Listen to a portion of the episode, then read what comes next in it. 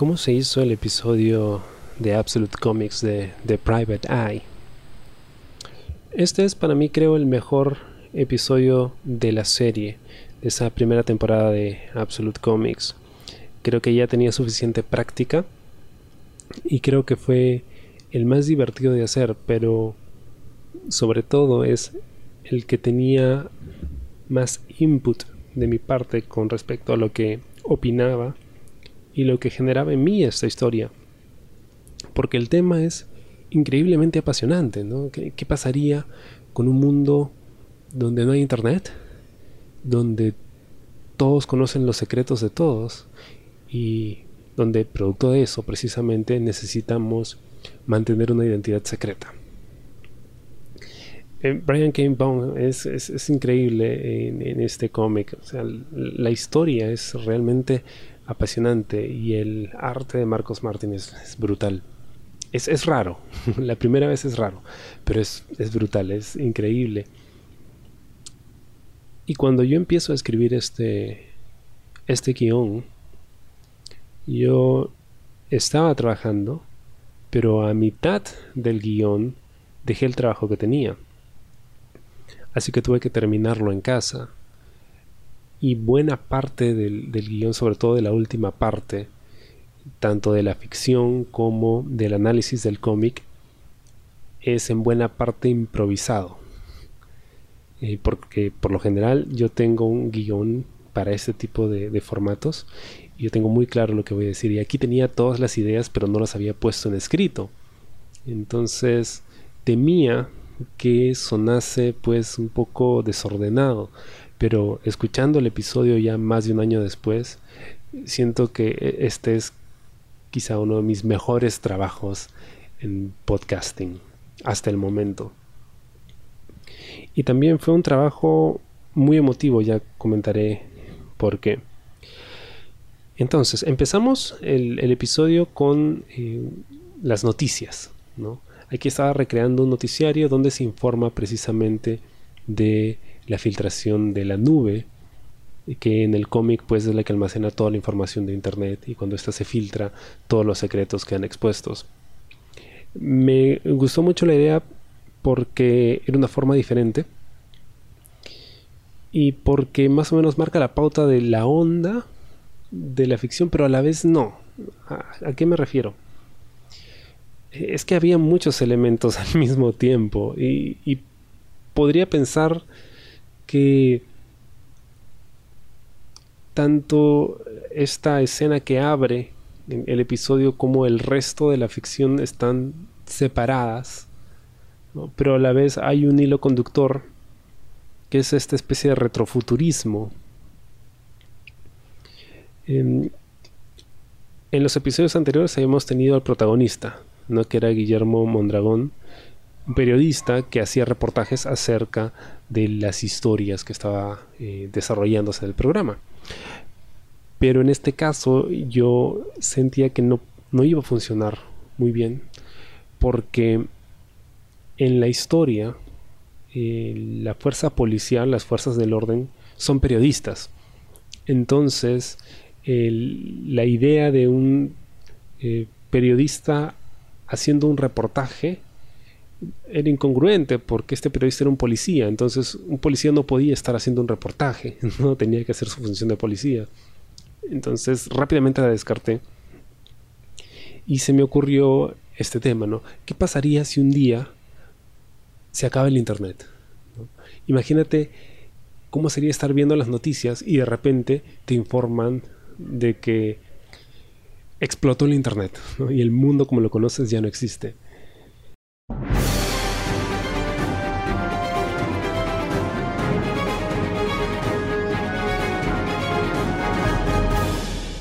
Interrumpimos esta transmisión para darle un boletín especial. Nuestra central acaba de recibir confirmación de una filtración masiva de información de la nube. Se me hizo muy interesante, así que recreé esta, esta escena de noticiario donde el periodista, el que está leyendo las noticias, de pronto mientras la lee se da cuenta de que sus trapitos sucios han quedado expuestos. y esto da pase al caos total, ¿no? Es más, se escucha en el backstage como la gente empieza a correr despavorida porque de pronto, imagínate, pues, si estuvieras en un canal de televisión, estás transmitiendo y de repente empiezan a llegarte las noticias por todas partes en, tu teléfono y las notificaciones y debe ser abrumador, el pánico total, ¿no? Y cuando se pasa de la transmisión del noticiario a este eh, sonido de, la gente en la calle entrando en pánico, corriendo despavorida, y empieza a sonar la música de fondo, ahí es donde se marca, creo, la pote emocional de, este episodio, porque es em, synth pop, y decidí utilizar este género musical muy retro, precisamente porque la onda de, Private Eye es retrofuturista. O sea, vivimos en un mundo del futuro, ¿no? pero a la vez, debido a que no hay internet, utilizamos tecnologías muy del pasado. Teléfonos públicos con monedas, cassettes. Eh, cosas muy muy antiguas. Y los objetos que para nosotros en este momento son modernos, como por ejemplo los smartphones, para ellos son rarezas, antigüedades, ¿no? porque pertenecen a una época anterior a la suya. Me gustó esa idea y dije, voy a jugar con esa onda, ¿no? que se oiga bien de los ochentas. Y luego estaba el, otro desafío con el tema de la ficción. En los otros episodios, en los fragmentos de ficción se contaban como fragmentos de un reportaje. Entonces, si aquí no estoy haciendo un reportaje, ¿cómo voy a presentar la ficción de forma que sea, entre comillas, realista? Entonces pensé en que el protagonista iba a ser un periodista, es decir, parte de las fuerzas del orden, del cuarto estado, como lo llaman en el cómic, pero a la vez iba a ser eh, un infiltrado dentro de su propia organización investigando una especie de complot que se estaba desarrollando, que va de la mano con la trama del cómic sin exponerla totalmente. La idea es precisamente mostrar ok, hay un misterio, algo se está cocinando, pero no te voy a decir exactamente qué cosa es. Para eso tienes que leer el cómic. Así que este episodio tiene esa nota eh, nostálgica, ¿no? Eh, melancólica, porque habla de un futuro que parece atrapado en el pasado, pero que a la vez es muy sombrío, ¿no? Porque, pues, parte de nuestra historia se ha quedado atrás, se ha quedado atrapada, ¿no? Y hay un, espacio en blanco, porque toda la información desapareció, entonces no hay datos al respecto. Y eso es algo que se trata en el cómic. Pero también muchas cosas quedan expuestas, para bien y para mal. Entonces decidí que el agente, en este caso Mondragón, iba a llevar un audio diario, ¿no? Con su grabadora de cassette, obviamente. Y pues cada cierto tiempo iba a ir grabando mensajes, ¿no? Como su nota para sí mismo. Y dije, ok, entonces el sonido que tengo que utilizar el filtro tiene que ser un filtro de cassette. Porque supuestamente todos estos eh, fragmentos de audio son grabados en el cassette. Pero hay algunas escenas donde pues no uso el cassette de su grabadora, sino el cassette de la contestadora de un número de teléfono al que él llamó y no le contestaron, entonces dejo un mensaje grabado. Y, si yo quisiera recopilar todos estos fragmentos de audio, volvería a esas fuentes, ¿no? A los cassettes que él grabó o a los mensajes de voz que dejó.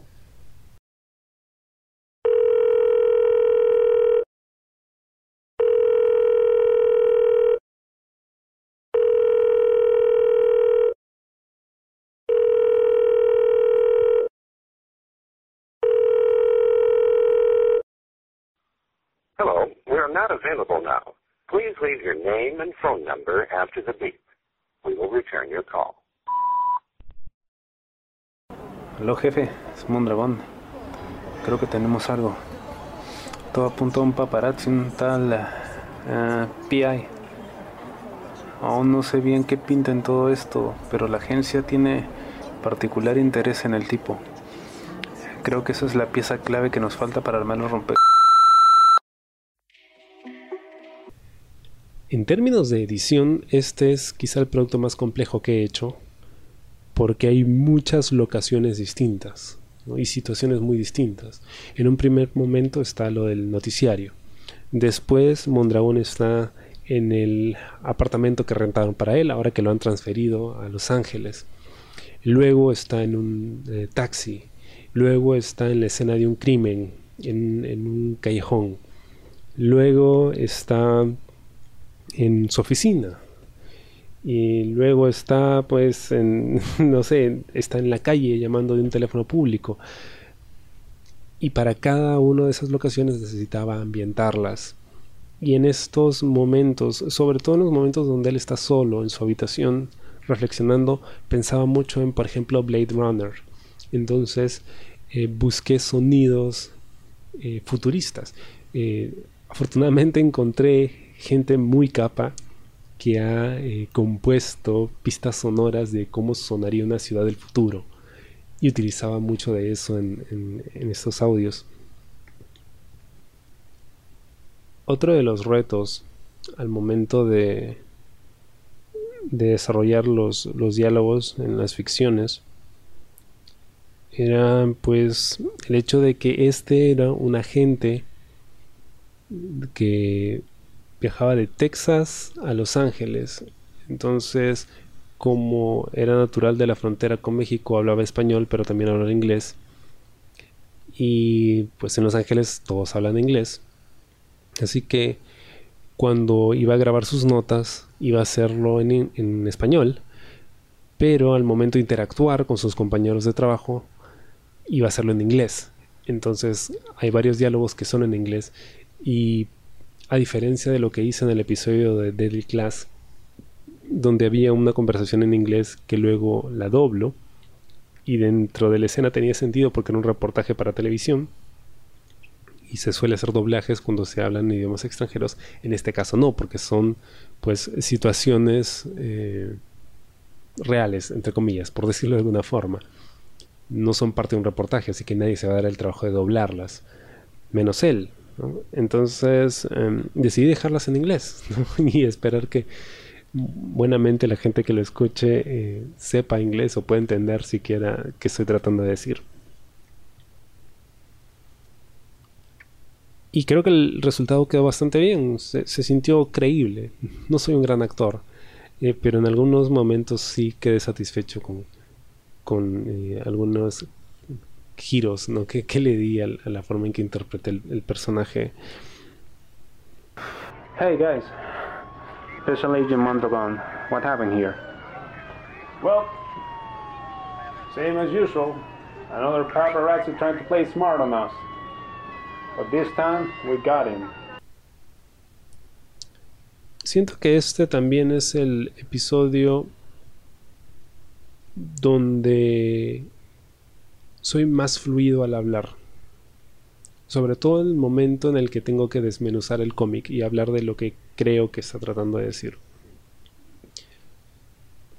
Tiene que ver primero con lo que había mencionado al inicio, ¿no? No tenía yo un guion completo, así que podía improvisar. Y segundo, el tema me apasionaba demasiado. Y aquí ya no estaba hablando tanto de el cómic y cómo se hizo, que sí lo trato en la primera parte del programa, pero ya estaba hablando mucho más acerca de qué cosa nos quiere decir. Y ahí estaba la carnecita, entonces podía explayarme y, al escucharlo siento que fluyó bastante bien. O al menos espero que así haya sido para los, los que buenamente escucharon el programa. Cuando empiezo a editarlo, y sobre todo a musicalizarlo, eh, las pistas que utilicé, por algún motivo eran bastante tristes, melancólicas. Eh, no es que pues, fuera música realmente triste, o sea, o compuesta de esa forma, pero cuando la escuchaba me hacía sentir muy, muy melancólico. Y tenía mucho eh, que ver con esta idea del futuro que está atrapado en el pasado. Y al final del episodio, eh, cuando termino de editarlo ya, y termino de musicalizarlo y mientras se está exportando, eh, no lloré, pero sí me sentí muy, muy, muy triste, muy, muy triste. El final del protagonista, de el agente Mondragón, bueno, es, es triste, ¿no? si, si no has escuchado el episodio, pues te invito a hacerlo y sabrás cómo acaba todo eso. Pero siento que que me tocó emocionalmente. Y quizá no debería, porque no es una tragedia. El, episodio no, no, trata de eso, ¿no? Al contrario, trata de una aventura por tratar de descubrir qué cosa está sucediendo, de qué, de qué va esta gran conspiración, ¿no?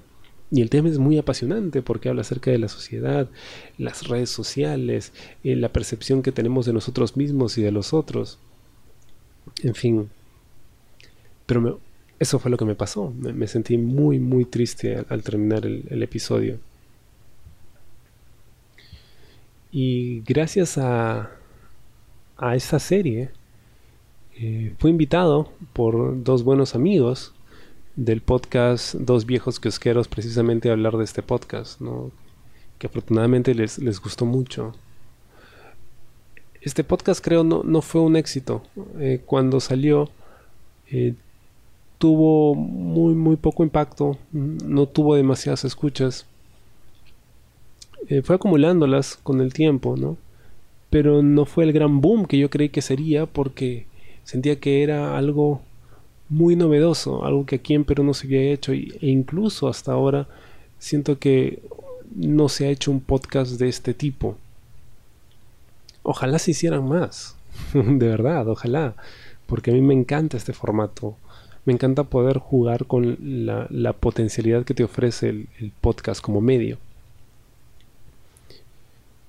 Em, y yo estaba muy, muy, no decepcionado, pero pensaba, oh, me hubiera gustado mucho más que, más gente lo escuche, ¿no? Y que me dijera qué opinaba de esto, porque siento que, que este podía ser el inicio de algo mucho más grande. Lamentablemente no fue así, pero todo este tiempo después sigo estando satisfecho con este trabajo, estoy encantado y es por eso que voy a continuarlo. Mm. Así que pronto espero habrán más episodios de Absolute Comics.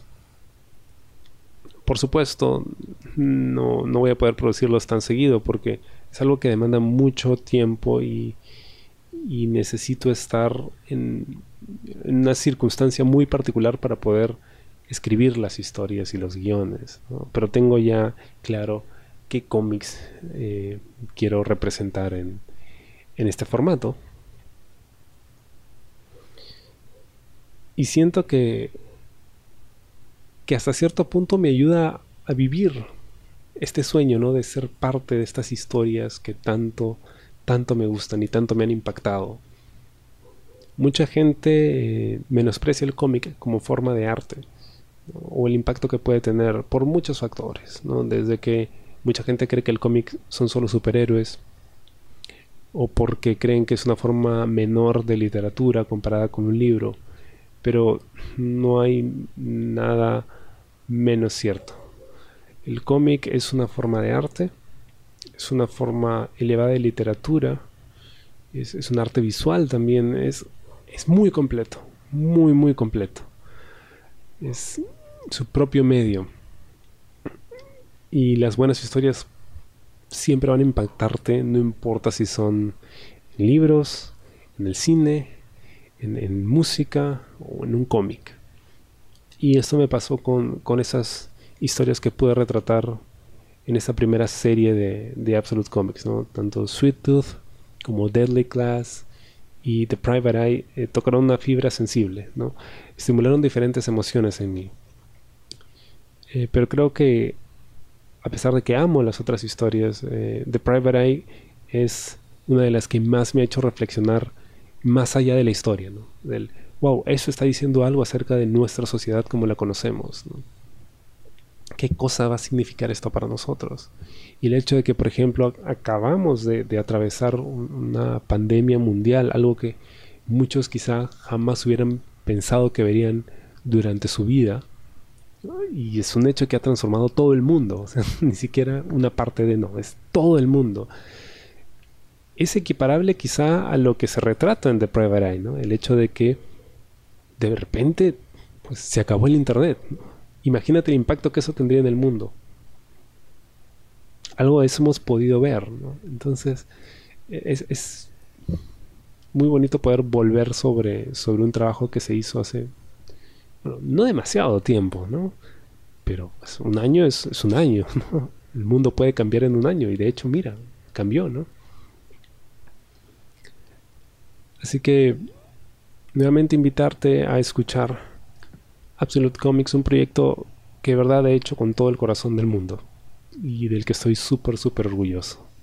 Siempre habrá cositas que mejorar, pero, pero lo escucho y de verdad estoy más que satisfecho con, con eso, ¿no? Porque para mí es, es, es una forma de arte. Hacer podcast, como hacer cómics, escribir libros, o hacer películas, es una forma de arte. Y siento que esas son como que mis pequeñas obras maestras. Y bueno, así fue como se hizo este episodio de Absolute Comics sobre The Private Eye. Un cómic que créeme, de verdad no puedes dejar de leer.